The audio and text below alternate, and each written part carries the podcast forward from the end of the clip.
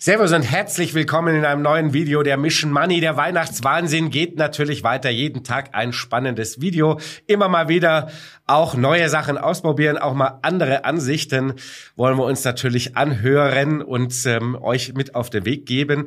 Und äh, heute ist wieder so ein Fall, denn heute wollen wir mal wieder über China reden, ganz, nicht so ganz äh, aus der Aktualität heraus, aus den Schlagzeilen raus. Wir werden aber trotzdem die eine oder andere aktuelle Thematik natürlich besprechen.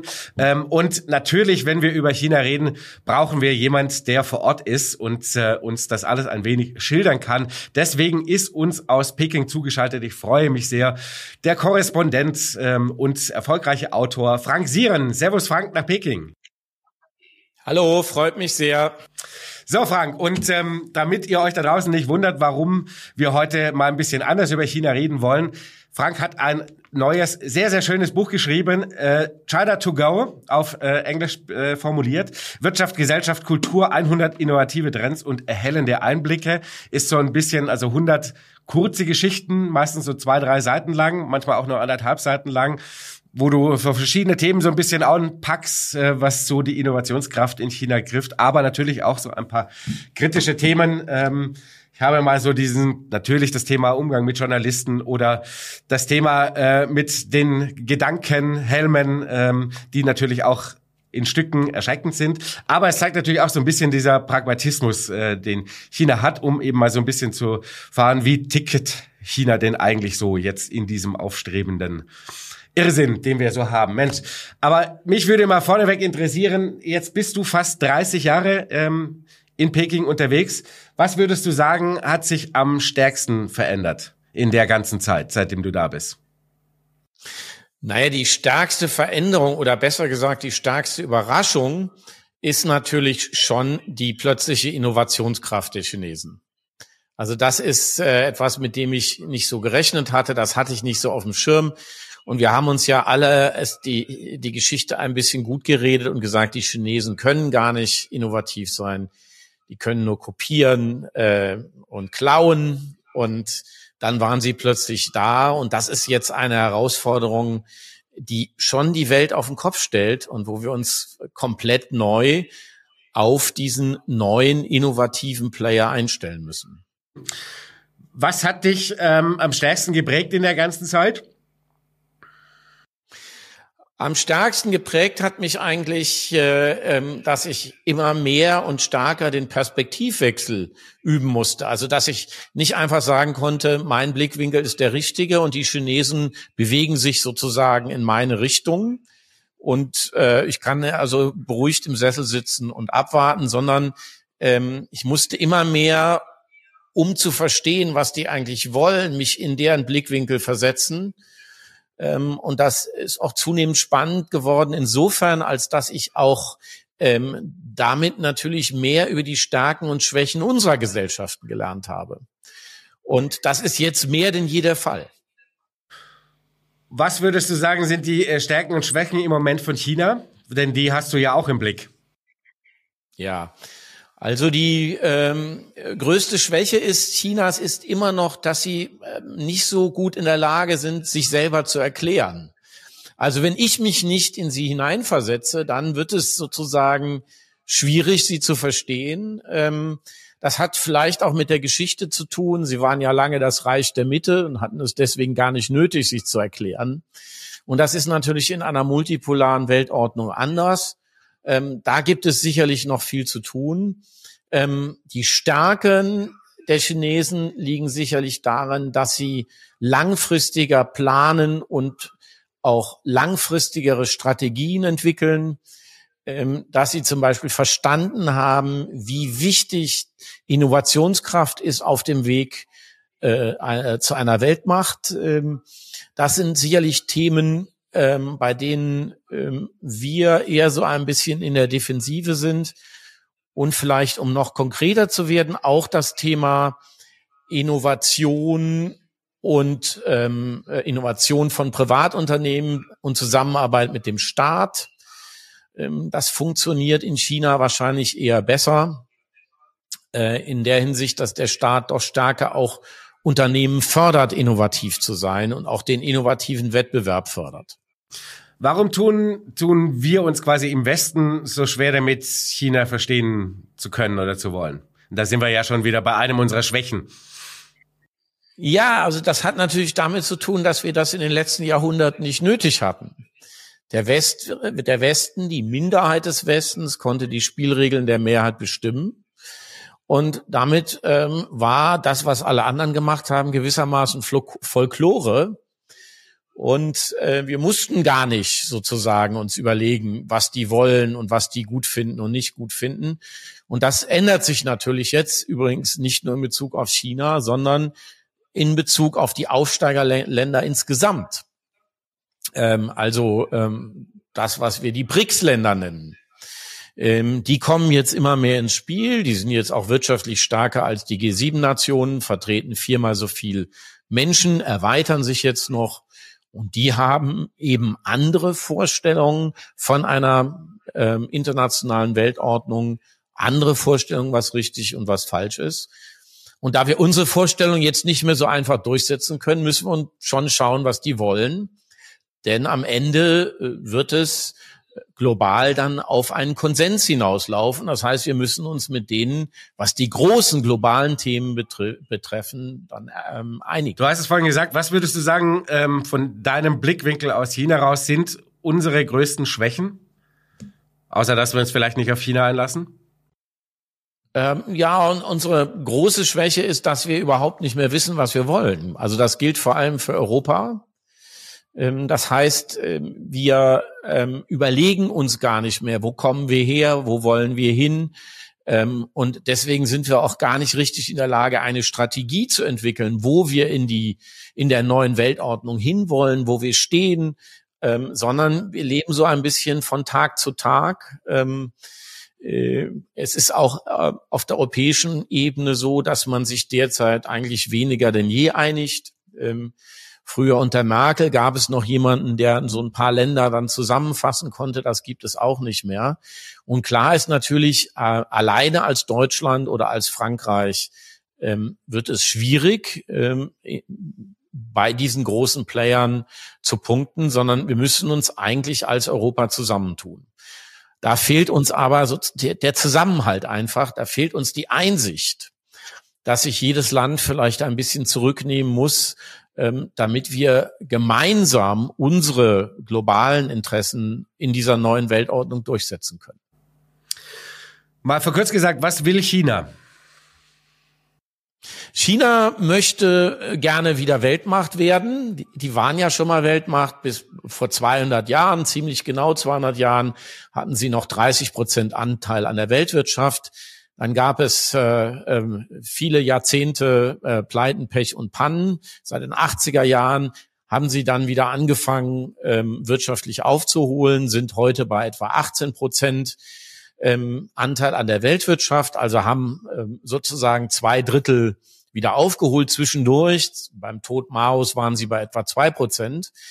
Ähm, und sie wollen jetzt eigentlich ähm, das machen, was sie wollen, ohne von einem anderen Land dabei gestört zu werden. Also sie wollen weniger uns erobern, sie wollen auch ihr politisches System nicht exportieren, sondern sie wollen ihren Weg gehen können, ohne dabei behindert zu werden.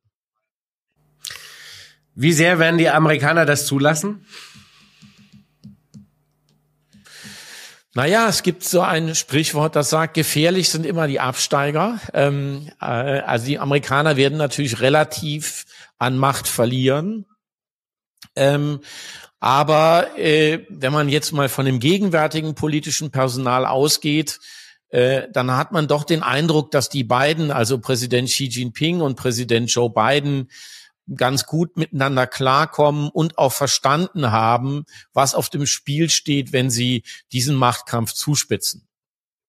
Und äh, unter Umständen, also das ist jetzt die positive Sicht, kommen beide Seiten zu dem Ergebnis, ähm, dass auf der Welt durchaus ähm, zwei Weltmächte Platz haben und ähm, es angesichts der ähm, drängenden globalen Probleme, die wir an allen Ecken und Enden haben, vielleicht sinnvoller ist, zusammenzuarbeiten, als sich gegeneinander zu stellen. Das ist die eine Seite. Die andere Seite ist natürlich, dass jeder versucht, ähm, äh, die Entwicklung des anderen sozusagen auszubremsen und zu verlangsamen. Ähm, ähm, die Chinesen machen das dadurch, dass sie äh, die Ausländer nur mit Einschränkungen ins Land lassen. Ähm, die Amerikaner machen es vor allem durch Sanktionen. Und äh, da ist schon eine Spannung ähm, bei einem so epochalen Umbruch, beim Wandel von einer Weltmacht zur anderen, die auch erstmal nicht weggehen wird, mit der wir leben müssen. Und die Frage ist jetzt, gelingt es uns, vor allem den Amerikanern und den Chinesen, diese Spannung zu managen?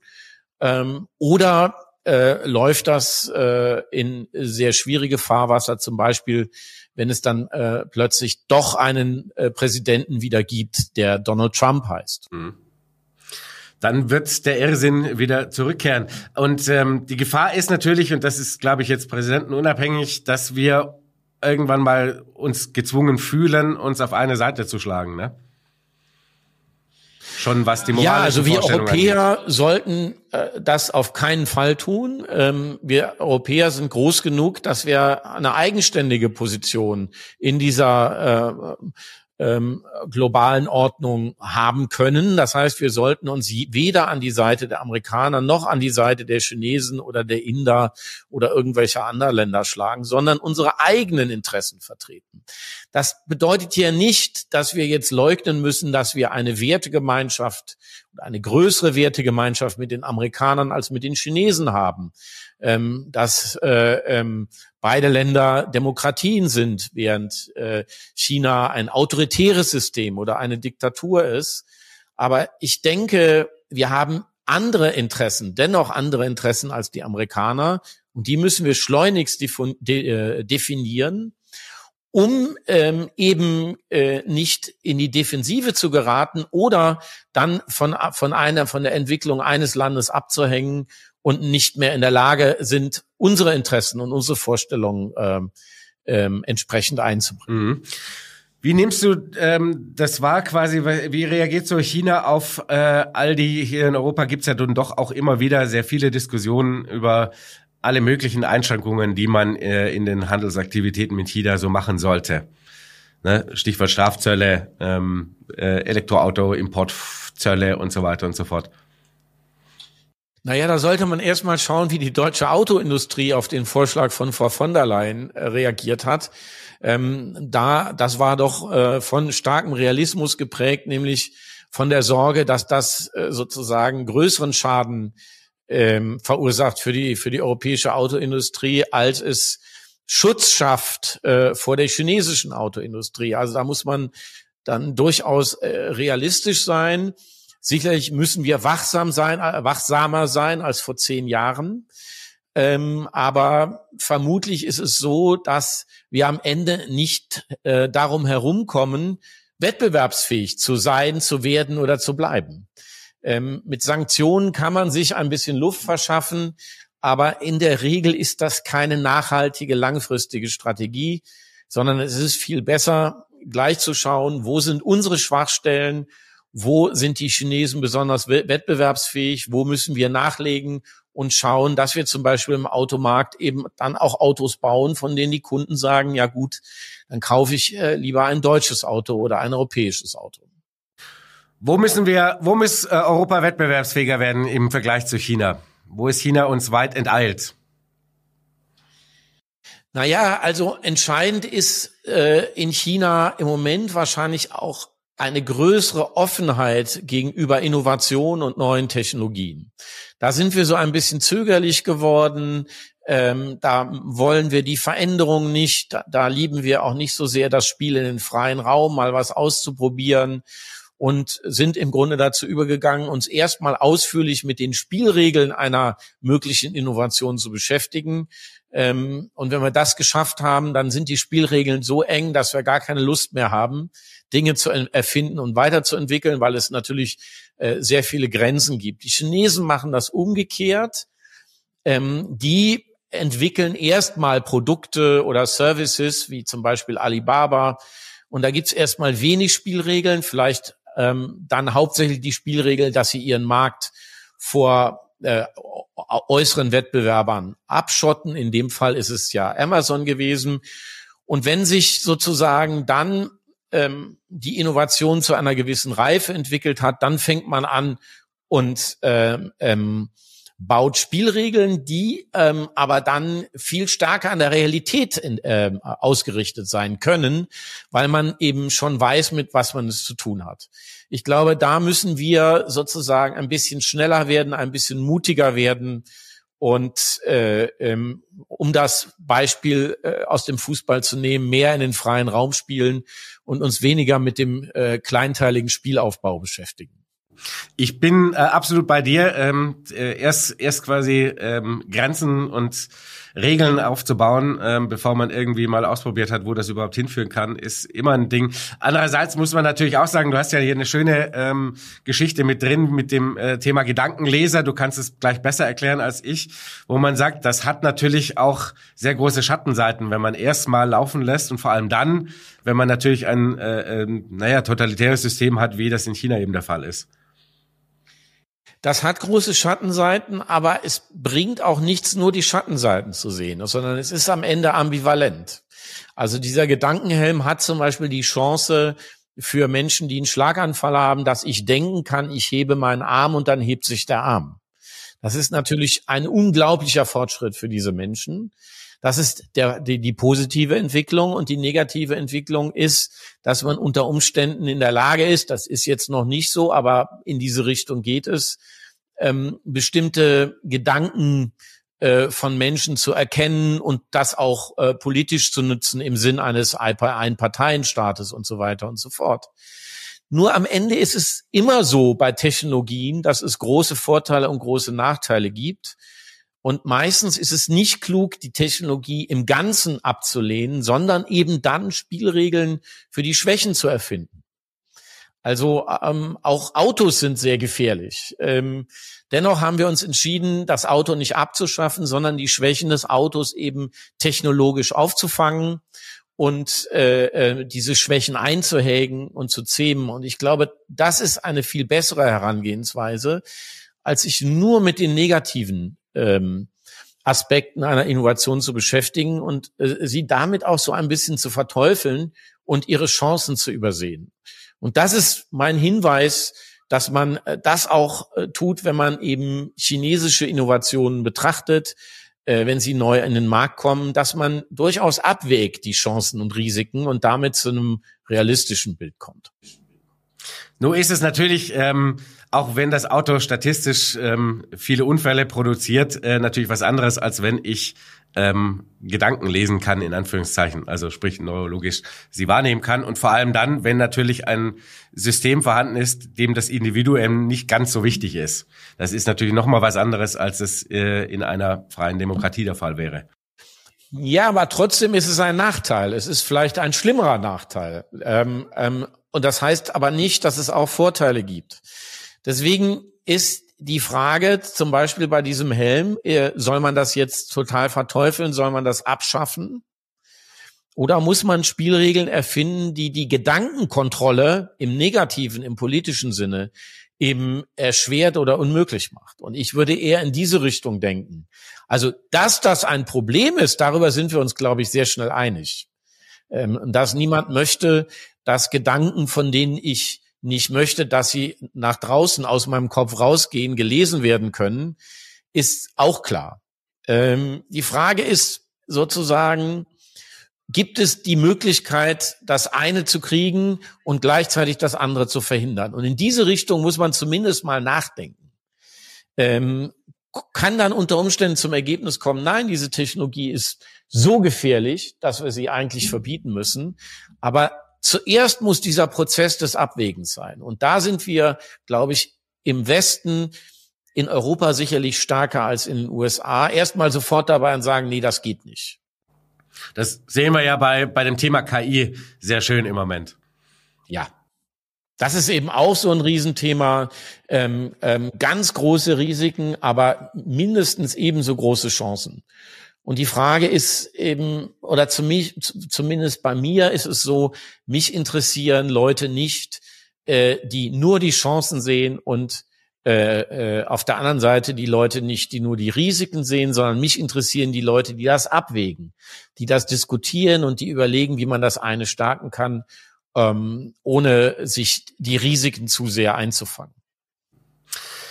Sag mal, jetzt äh, haben wir die letzten Tage natürlich mit diesen ganzen deflationären äh, Tendenzen, die wir ja gerade in China auch sehen und den natürlich doch sehr viel langsameren Wirtschaftswachstum, als man das alles so ein bisschen gehofft hat. Äh, wir haben da ja auch äh, schon mehrfach dieses Jahr darüber gesprochen. Ist denn so ein bisschen dieses, naja, wir lassen mal Marktwirtschaft ähm, probieren mal Marktwirtschaft aus, ob sie denn die Krise, die wirtschaftliche, für sich selber äh, heilen kann. Ist die gescheitert von Xi Jinping? Ähm, also es ist ja eher weniger das Ausprobieren von mehr oder weniger Marktwirtschaft, das spielt auch eine Rolle, sondern es ist ja inzwischen eine Art Machtkampf geworden zwischen doch sehr souveränen Konsumenten und Investoren und dem Staat, wobei der Staat eben sagt, ihr müsst jetzt mal gucken, dass ihr selber aus der Krise kommt. Es gibt keine Kohle mehr. Und die Konsumenten und Investoren ganz selbstbewusst sagen, ja, dann investieren wir halt nicht. Und das ganze letzte Jahr ist von diesem Machtkampf geprägt. Ähm, und ähm, die zweite Hälfte ist jetzt schon, da sieht man schon, äh, dass die Regierung jetzt scheibchenweise nachgibt und sich die äh, Entwicklung langsam dreht. Also äh, natürlich nicht so äh, schnell, wie wir uns das wünschen würden, aber es ist schon so, dass ähm, äh, ähm, jetzt das ein oder andere kleinere Konjunkturprogramm oder das finanzielle Nachgeben jetzt auf den Plan äh, gesetzt wurde und damit ähm, sich die, äh, dieser Machtkampf in die Richtung bewegt, dass die Konsumenten und die Investoren sagen, so, jetzt kommen wir langsam wieder dahin, dass wir mitmachen. Das ist eine sehr erstaunliche Entwicklung und bedeutet, dass eben äh, ähm, dieses Einparteiensystem nicht machen kann, was es will, sondern dass es sich mit der Politik, ähm, die mit Trump sich verstärkt hat, nämlich äh, zu sagen, man muss stark auf den Binnenkonsum setzen und weniger vom Handel und damit vom Ausland abhängig sein, dass es sich mit dieser Politik äh, im Grunde eine ähm, Achillesferse ange, ähm, äh, ja, an, äh, angezüchtet hat, die jetzt dazu führt, dass äh, die Konsumenten und Investoren gemerkt haben, oh, wir haben ja da Macht, wir können ja durchaus entscheiden, nicht zu investieren, uns kann ja niemand zu zwingen, zu konsumieren und zu investieren. Ähm, und das würde ich mal vermuten, wird im Ganzen eher eine Entwicklung zu, ich sage mal, mehr Marktwirtschaft geben. Ähm, ähm, denn innerhalb der Partei geht es ja auch noch um einen anderen Machtkampf, nämlich um die Frage, wie weit muss man reideologisieren, also die Zügel kürzer halten und inwieweit muss man äh, den marktwirtschaftlichen Bestrebungen nachgeben. Ähm, der Partei ist natürlich klar, dass sie nur an die Macht, an der Macht bleiben kann, ähm, wenn sie wirtschaftliche Prosperität schafft. Und die Frage ist jetzt sozusagen gewesen im vergangenen Jahr und auch im Jahr zuvor, wie, zü wie kurz kann man die Zügel halten, dass einem, dass es einem nicht die Wirtschaft abwirkt. Und da haben Sie jetzt vielleicht auch den Punkt erreicht, wo Sie gesehen haben, hm, das wird jetzt eng und da müssen Sie jetzt ein bisschen nachgeben. Und das ist eine sehr, sehr spannende Entwicklung, ähm, ähm, die jetzt auch nicht mehr weg äh, äh, gehen wird. Die Souveränität der Konsumenten und der Investoren, ähm, die kann man nicht mehr zurückschrauben, sondern die können jetzt von jetzt an immer sagen, naja gut, die Bedingungen sind nicht gut genug, also ähm, lassen wir das Geld in der Tasche, weil das Geld ist, äh, ist im Grunde da. Also es ist jetzt nicht so, dass dieses Land am Rande des wirtschaftlichen Zusammenbruchs steht. Wenn man sich die großen Parameter anschaut, äh, dann wird China trotz allem äh, wirtschaftlichen Schwierigkeiten in diesem Jahr wieder einen Rekordhandelsbilanzüberschuss ähm, äh, hinlegen mit ähm, monatlichen Überschusswerten von etwa ähm, 80 Milliarden US-Dollar pro Monat. Ähm, und man äh, sieht doch sehr deutlich, ähm, wenn man sich das Wachstum der Weltwirtschaft anschaut, dass äh, China überproportional an diesem Wachstum ähm, Anteil hat. Nämlich mit 18 Prozent Anteil an der Weltwirtschaft schaffen sie etwa 30 Prozent in diesem Jahr des Wachstums der Weltwirtschaft. Die Devisenreserven bleiben ähm, gleichzeitig hoch. Das heißt, äh, ähm, die Auslandsverschuldung ist, äh, kann man vernachlässigen. Ähm, Binnenverschuldung ist äh, dramatisch, aber das ist nicht so schlimm, wenn die Auslandsverschuldung nicht hoch ist. Es gibt keine Inflation, sondern eine Deflation, die aber ähm, mit dem Machtkampf zu tun hat, den ich gerade ähm, beschrieben habe. Und äh, jetzt wird es natürlich schwieriger vorauszusagen, ähm, wie das nächste Jahr wird, ähm, weil früher war es so, da konnte man sagen, okay, Krise, es kommt ein Konjunkturprogramm, 300, 400 Milliarden und das reicht, um die Wirtschaft wieder anzuschieben. Jetzt ist das ein zäheres Ringen geworden. Und damit ähm, ähm, wird es sozusagen schwieriger, ähm, äh, zu sagen, na ja, jetzt haben die Investoren und Konsumenten gewonnen, jetzt gibt's den Durchbruch, sondern das wird in viel in kleineren Portionen ähm, äh, stattfinden, ähm, so dass ich jetzt für das nächste Jahr jetzt nicht den großen Aufschwung sehe, sondern äh, eher sehe, dass dieses zähe Ringen weitergeht. Ähm, allerdings ähm, äh, lernt ja die chinesische Führung auch dazu und hat in diesem Jahr gesehen, wo die Grenzen sind und wird jetzt äh, äh, an, den, an der einen oder anderen Stelle vielleicht dann auch schneller nachgeben. Weil eines ist klar, das darf man nicht vergessen, trotz aller Reideologisierung wird die chinesische Führung am Ende daran gemessen, wie viel Kaufkraft sie für den Einzelnen schafft. Mhm.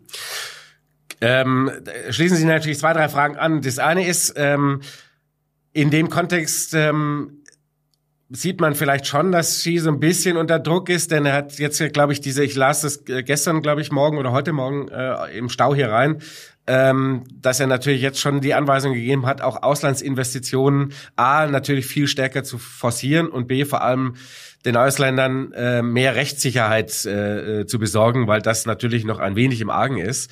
Äh, also da sieht er ja offensichtlich schon so ein bisschen den, die Drucksituation, dass innen quasi zu wenig investiert wird. Deswegen will er sich jetzt mehr öffnen, natürlich auch für die für das Kapital, das im Ausland unterwegs ist. Ne? Genau. Das das ist das zweite Argument, dass eben auch die ausländischen Investoren entscheiden können, ob sie in China investieren oder nicht. Äh, ähm, und das hat man jetzt gesehen. Die Auslandsinvestitionen sind dramatisch runtergegangen. Die Zahl wird natürlich schon ein bisschen verfälscht dadurch, dass sehr viel mehr als noch vor zehn Jahren an Gewinnen im Land reinvestiert wird. Und diese Zahlen tauchen natürlich gar nicht in den Auslandsinvestitionen auf. Also ein, ein Unternehmen wie VW das überweist jetzt nicht unbedingt Geld aus Deutschland nach China, sondern macht in China Gewinne und reinvestiert die. Aber trotzdem ist es ein Trend, äh, ein klarer Trend, dass auch die Auslandsinvestoren vorsichtig geworden sind, verunsichert geworden sind, ähm, weil es eben nicht mehr diesen sozusagen klaren Kurs gibt, den es äh, noch vor ein paar Jahren gibt. Aber auch da sieht man, dass äh, dieser Druck Erfolg hat.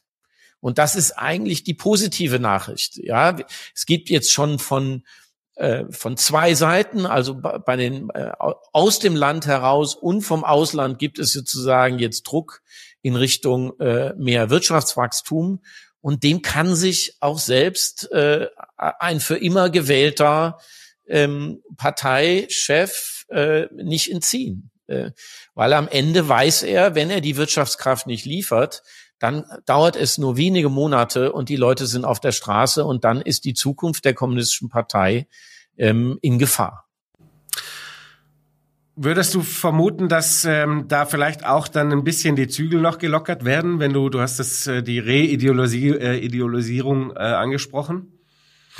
Ist das ein Mittel, ein naja, probates? Wenn die Reideologisierung ähm, das Wirtschaftswachstum ab ähm, abdrückt sozusagen, dann würde ich vermuten, sind sie am Ende so pragmatisch, ähm, dass sie die Zügel ein bisschen locker lassen. Wenn sie die Wirtschaftskraft trotz Reideologisierung und trotz kurzer Zügel hinkriegen, dann werden sie das natürlich nicht tun.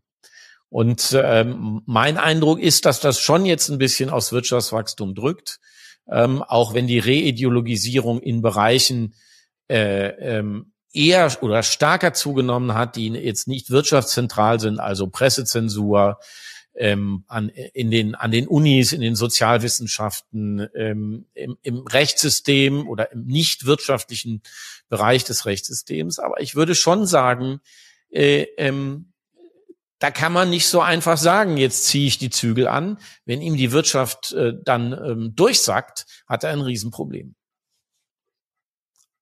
Und das ist natürlich immer dieser alte Zusammenhang, da haben wir ja auch oft drüber äh, diskutiert, ist, solange alle das Gefühl haben, dass es ihnen wirtschaftlich gut geht, ähm, lässt man auch vieles zu, was uns allen genau. jetzt widerschreiben würde, ne, an Freiheitseinschränkungen. Und wenn man äh, diese den gefühlten Reichtum und natürlich auch den, den tatsächlichen Aufstieg nicht hat, dann ähm, ist dann einem auch plötzlich Pressefreiheit oder eben Freiheit an Universitäten ähm, ein wichtiges. Genau, und der Trend ist ja auch ziemlich klar. Auch die Chinesen sind Menschen und Menschen wollen mit steigendem Wohlstand immer mehr Mitbestimmung. Das ist eine ganz einfache Entwicklung. Die Frage ist, wie schnell entwickelt sich das bei diesen 1,4 Milliarden Menschen? Ähm, wo steht die Mehrheit jetzt? Ähm, die ist sicherlich noch nicht so weit. Aber dass das in diese Richtung geht, ähm, ist äh, ziemlich klar. Sicher ist allerdings auch oder wahrscheinlich ist auch, dass eine Demokratie in China eher ähm, stärker in Richtung Gemeinschaft äh, sich orientiert als in Richtung Individuum. Also dass die dann irgendwann da rauskommen, wo wir sind, das ist relativ unwahrscheinlich. Ich wollte gerade sagen, erleben wir das, dass das Individuum äh, wichtiger wird als die Gemeinschaft? Noch zu Lebzeiten?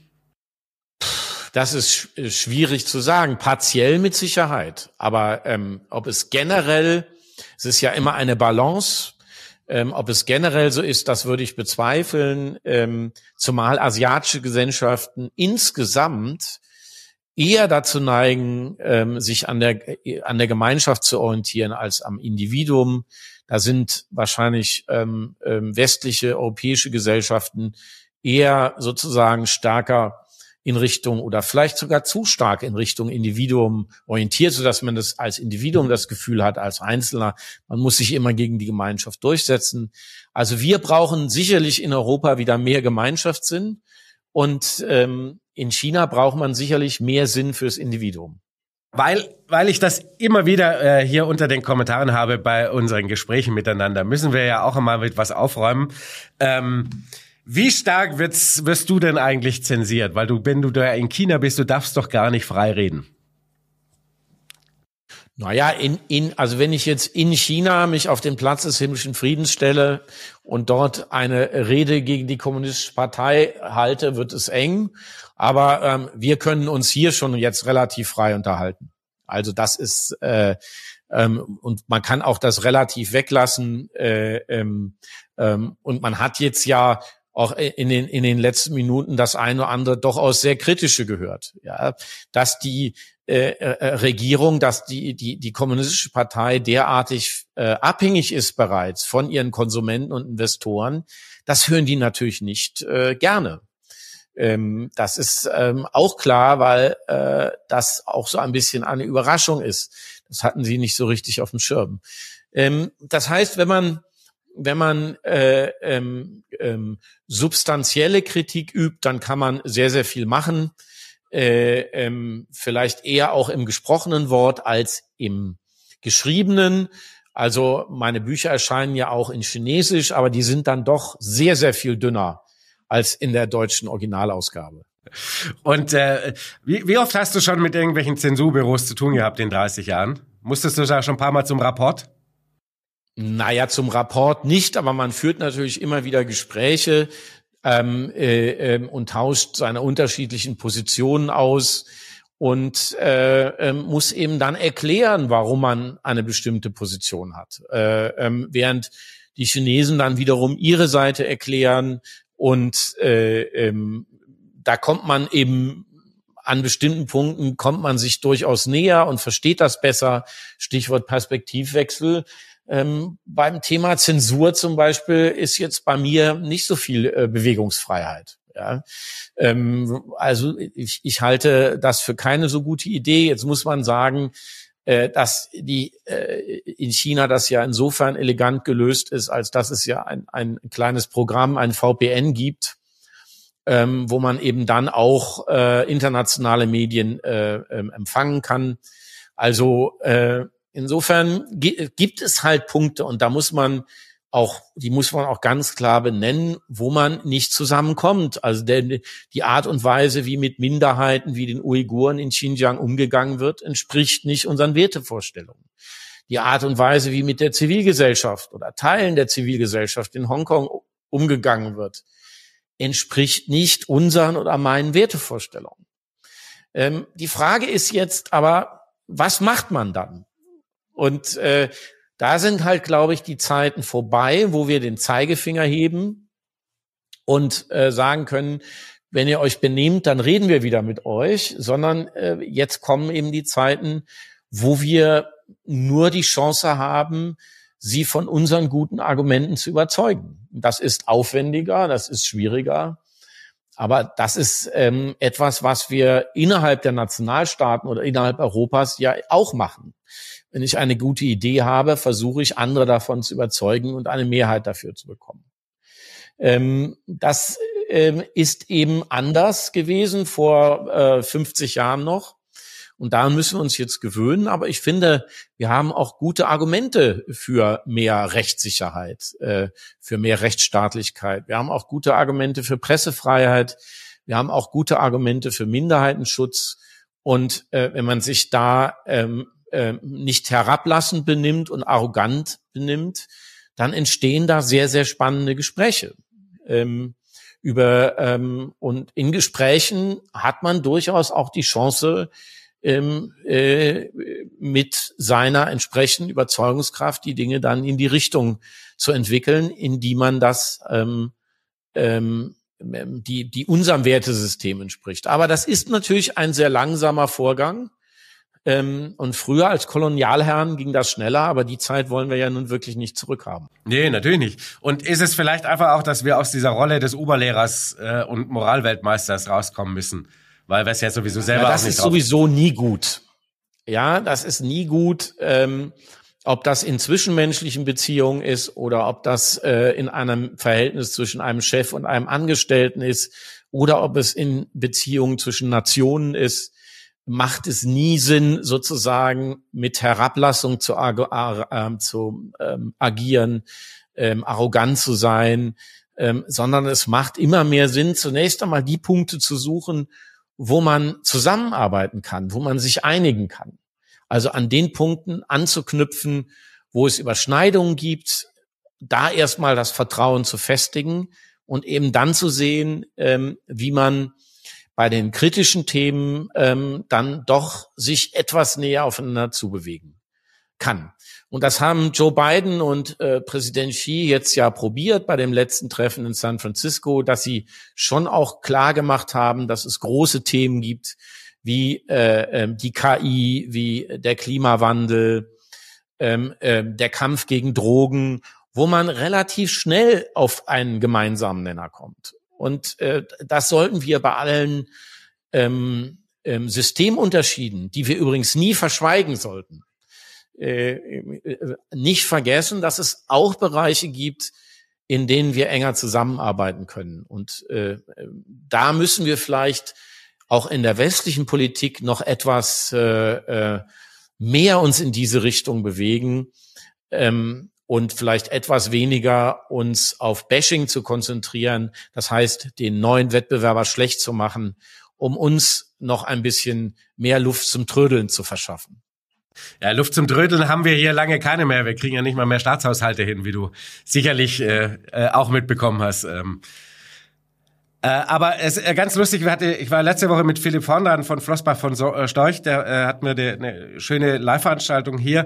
Der ähm, ist alle paar Jahre natürlich in China für viele Wochen unterwegs und ähm, er sagt natürlich jetzt so über die letzten 20 Jahre ähm, diese Entwicklung, vor allem jetzt natürlich, du hast es ja auch schon mal gesagt, äh, in Peking, wenn man mal das Thema ähm, Umweltschutz, sprich weniger Smog äh, und viel mehr grüne Flächen und so weiter.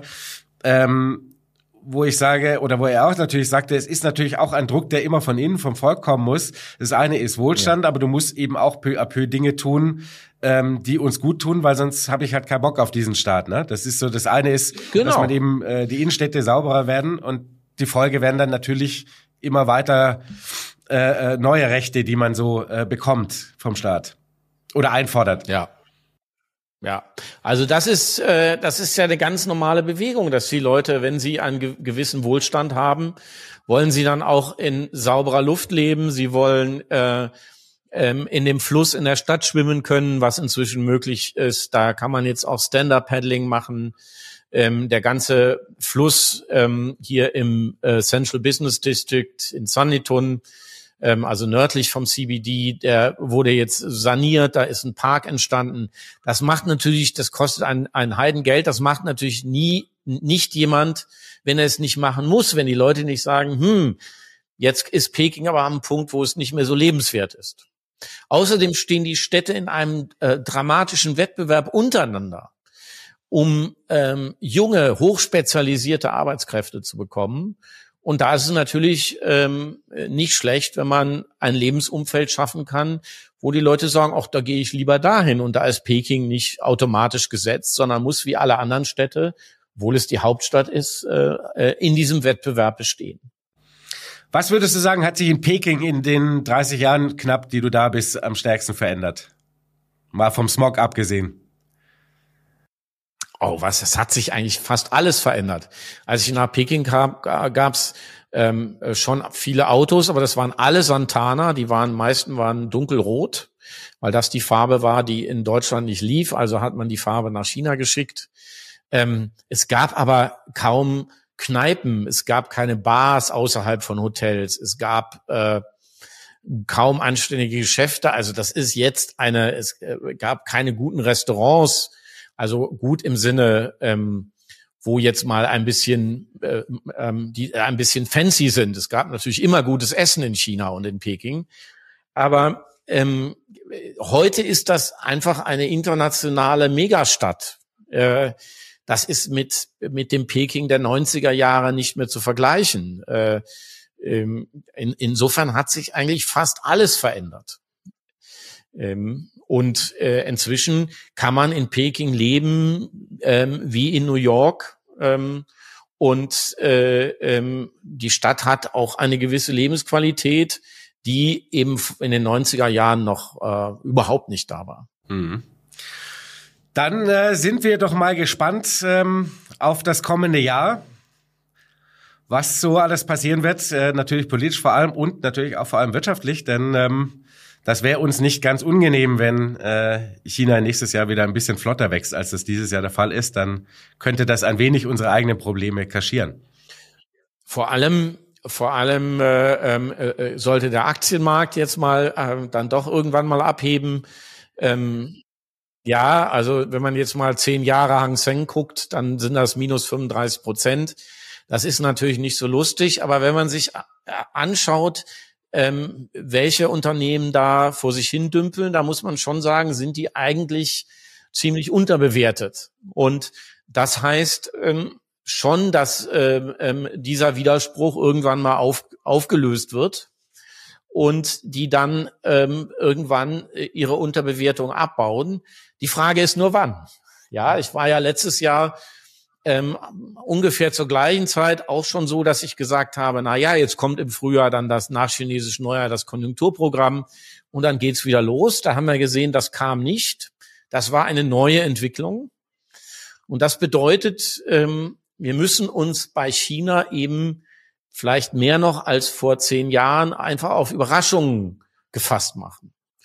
Und ähm, deswegen ist es viel schwieriger als früher vorauszusagen, wann es wieder losgeht.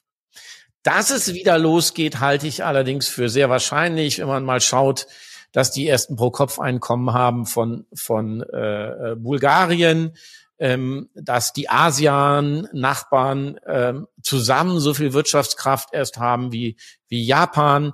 Also da ist noch sehr, sehr viel Potenzial. Und ich würde mich wundern, ähm, wenn sie das Potenzial nicht nutzen und wenn dann noch mehr Innovationskraft hinzukommt, dann spricht eigentlich vieles dafür, dass äh, diese Wachstumsstory ähm, noch eine ganze Weile weitergeht. Aber ähm, wie gesagt, wir müssen viel mehr als früher äh, uns in die Perspektive der Chinesen, der chinesischen Politik hineinversetzen, um eben ganz früh ähm, ähm, ähm, Korrekturen ähm, oder andere Blickwinkel zu bemerken, um dann in die Lage zu kommen, ähm, äh, relativ früh die Entwicklung einzuschätzen. Mit unseren Parametern da einfach uns drüber zu beugen, das reicht längst nicht. So, also Perspektivwechsel, Frank, das ist natürlich ein Stichwort, denn das ist dein Thema, darüber klärst du auf. Unter anderem wer Hilfe dabei braucht mit deinem Büchlein China to Go. Ich fand's wirklich gut, es sind ein paar echt spannende Geschichten mit drin, äh, wo man auch einen ziemlichen Aha-Effekt hat. Hat mir also sehr gut gefallen, aber wie gesagt, sind auch ein paar, auch das gehört dazu, äh, kritische Geschichten, wo man sagt, uiuiui, das will ich hier so quasi nicht haben. Ähm, klare Leseempfehlung von mir. Es kommt ja jetzt Weihnachten. Wer China ein bisschen besser verstehen möchte, der ist hier sehr gut aufgehoben. Frank, ich danke dir vielmals. War wieder ein richtig schönes Gespräch. Ich freue mich aufs nächste Jahr. Ich freue mich auch und wer äh, bis dahin nicht warten will und gar nichts aus China hören will, äh, kann nach dem Lesen des Buches sich auch über LinkedIn mit mir verbinden und da fasse ich ja einmal die Woche ähm, äh, mindestens so die aktuellen Entwicklungen zusammen. Aber natürlich erstmal das Buch lesen und das Tolle ist ja, dass man es nicht von vorne nach hinten lesen muss, sondern man kann sich die Geschichten willkürlich aussuchen, die Reihenfolge und keine Geschichte dauert länger als fünf Minuten, also das schafft jeder.